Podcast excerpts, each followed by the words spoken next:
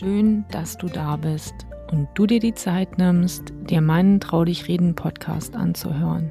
Ich freue mich sehr darüber und wünsche dir viel Spaß beim Anhören.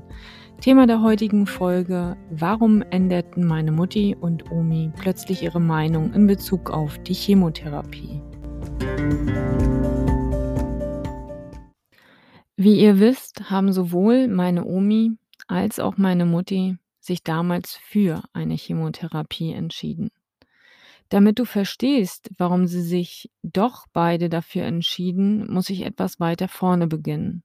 Meine Mutti, aber auch meine Omi waren recht vorbereitet in vielerlei Hinsicht. Sie waren gut aufgeklärt im Hinblick auf ihr Krankheitsbild, ihre Möglichkeiten der Vorsorge, welche Gesundheitsmaßnahmen sie machen wollten, welche Therapien es gab, aber auch welche alternativen Medizin sie anstrebten. Irgendwie hatte ich das Gefühl, dass sich beide bereits ernsthaft Gedanken gemacht haben über ihr Leben, aber sie haben sich auch bewusst über ihr Lebensende Gedanken gemacht. Nein, sie haben nicht in etwa nur darüber gesprochen und darüber philosophiert, wie es sein könnte, sondern dies auch ernsthaft zu Papier gebracht. Beide haben mit den verantwortlichen Personen aus der Familie darüber geredet auch wenn dies zu Beginn nicht leicht fiel, für beide Seiten.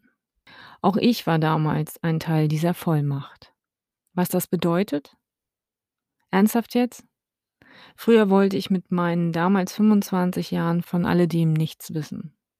Hallo, ich war jung und hatte mein ganzes Leben noch vor mir. Gerade hatte ich selber meinen eigenen schweren Reitunfall überstanden und meine Meisterausbildung in der Tasche. Also machte ich mir auch nichts aus dem Lebensende meiner Omi und Mutti. Denn für mich stand immer fest, die beiden werden mindestens 100 Jahre alt. Als junger Mensch sind zu so einem Zeitpunkt tausend andere Dinge wichtig im Leben. Damit meine ich die eigene Karriere, die Zukunft, Reisen, Familie gründen, eben das eigene Leben mit all seinen Facetten zu genießen. Wenn das Leben doch gerade erst richtig anfängt Spaß zu machen, möchte man sich mit diesen Themen nicht auseinandersetzen und konfrontiert sehen. Wie wir wissen, fragt das Leben jedoch nicht danach, ob es denn gerade passt oder vielleicht erst einmal höflich an die Tür klopft und fragt, ob es eintreten darf und nett um einen Kaffee bittet. Nur ganz kurz. Damals waren alle Befunde, die meine Mutti und auch meine Omi bekamen, Zufallsbefunde. Da war vorher nie wirklich etwas absehbar. Als sie jedoch von ihren unheilbaren Krankheiten erfuhren, befassten sie sich ernsthaft mit diesen Themen. Rechtzeitig begannen sie mit Patientenverfügungen, diese anzufertigen, Vollmachten auszufüllen, ihr Testament zu verfassen und sie planten mehr oder weniger ihre eigene Beerdigung. Rückblickend betrachtet, Wahnsinn. Und ich bin froh, dass sie das damals genau so gemacht haben. Wie emotional und ernsthaft diese Themen waren, erfuhr ich allerdings erst, als ich selber Bestandteil der Vollmachten war. Was bedeutet dies alles überhaupt, was ich dort unterschreibe? Welche Verantwortung werden mir damit übertragen? Und bin ich überhaupt in der Lage, das alles zu stemmen? Diese Unterlagen wurden an einem dafür vorgesehenen Ort aufbewahrt, bis es einmal soweit sein würde. Und ich hoffte, dass bis dahin noch viele Jahre ins Land ziehen würden. Meine Mutti hatte sich damals bewusst gegen eine Chemotherapie entschieden. Zu groß war die Angst und die Sorge darum, was dort passiert. Im engsten Familienkreis bekam sie mit, was die Chemotherapie alles anrichtet und welche Qualen die Betroffenen erlitten. Für sie stand fest, mit mir nicht. Dass sich ihre Meinung einmal ändern würde, damit hat keiner gerechnet. Wie es dazu gekommen ist, ehrlich gesagt, ich weiß es nicht. Sicherlich war sie in der Situation selber sehr emotional mit dem Thema und hatte auch die Hoffnung, dass die Chemo nun doch etwas verändern könnte. Für die Ärzte, die sicherlich ihren Beitrag daran hatten, war es vermutlich eine Erleichterung, nun zu hören, dass meine Mutti einer Chemo zustimmte. Als meine Mutti mir das mitteilte, war ich geschockt und wütend zugleich. mir liefen die Tränen. Zack war mein Gedankenkarussell aktiviert. Wie konnte das nur sein? Sie wollte all das nie. Was soll das bringen? Gibt es Patienten in dem Stadium, in dem sie sich befand, die danach wieder ihre Lebensqualität zurück hatten? Was war hier nur passiert? Wie es auch dazu gekommen ist, ich habe ihre Entscheidung akzeptieren müssen, ob es mir nun gefiel oder nicht. Sicherlich werden in solchen emotionalen Situationen ganz andere Entscheidungen getroffen, die weder für einen selber noch für Außenstehende nachvollziehbar sind. Ich will nicht wissen, wie ich mich in der Situation entschieden hätte.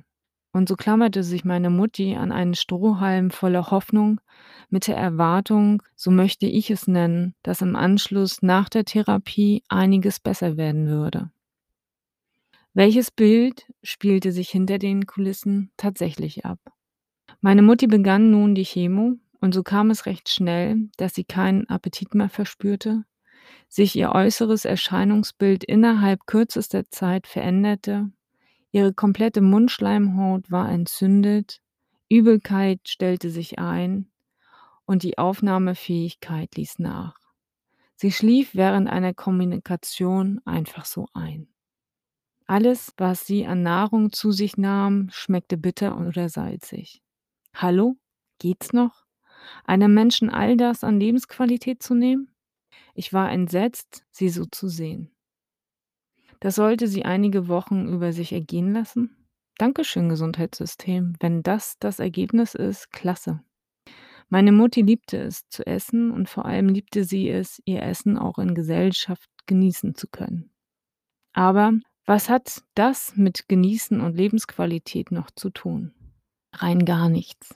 Es war schrecklich, sie so zu sehen. Dieses Bild hat sich derart in meinen Kopf eingebrannt. Das war meine Wahrnehmung und auch der Rest der Familie war dem ausgeliefert und hilflos zugleich. Klar stellte ich mir die Frage, was das alles bringt. Wie ist die Studienlage zu dieser Chemo oder geht's nur rein ums Geldverdienen? Nach einigen Wochen rapider Talfahrt entschied sich meine Mutti aus freien Stücken dazu, die Chemotherapie endgültig abzubrechen. Ihr ging es sichtlich schlecht. Jetzt waren es die Ärzte, die dies nicht verstanden. Wow, dachte ich, gut gemacht. Da ist sie wieder. Ich glaube, alles im Leben muss man auch nicht mitmachen, aber wer weiß, wie ich entschieden hätte in solch einer Situation. Als Außenstehender hat man leicht reden. Die Frage sollte immer sein, bringt die Chemo tatsächlich noch etwas oder erhöhe ich damit nur das Leiden? Meine Mutti wollte die restliche Zeit, die ihr noch blieb, so gut es eben ging, genießen. Ja, und das kann ich auch verstehen. Bei meiner Omi war es zum Beispiel ganz anders. Meine Omi war eine andere Generation. Hier wurde auf das gehört, was der Mensch im weißen Kittel gesagt hat unfassbar und unbegreiflich für mich. Ich möchte auch meinen, dass der ein oder andere Arzt die Situation ausnutzte. Wir bekamen den Mund vor lauter Staunen nicht zu. Was hat er da gerade gesagt? Meinte der das wirklich ernst? So war es eben, dass meine Omi dazu geraten wurde, ordentlich Torte mit richtig viel Schlagsahne zu essen. Ich dachte, ich höre nicht richtig. Ich muss dazu sagen, meine Omi hat früher nie Süßes gegessen und auch keinen Kuchen. Das mochte sie alles nicht wirklich. Sie liebte Aufschnitt und gute Wurst. Was meint ihr, was nach der Aussage des Arztes wohl passiert ist?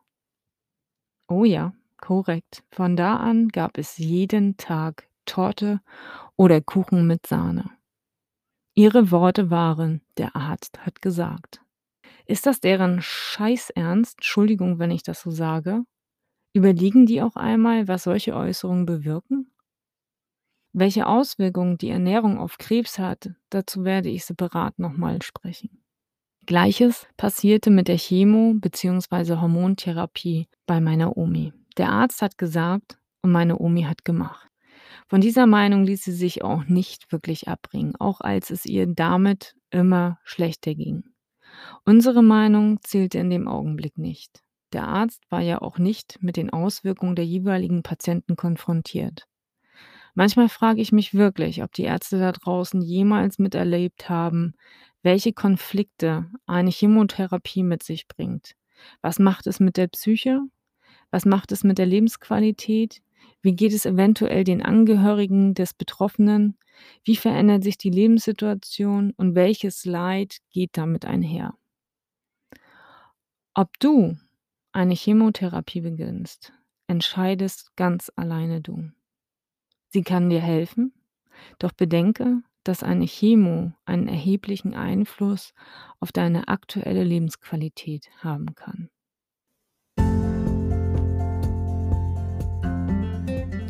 Diesem Sinne, meine Lieben, das war meine achte Podcast-Folge.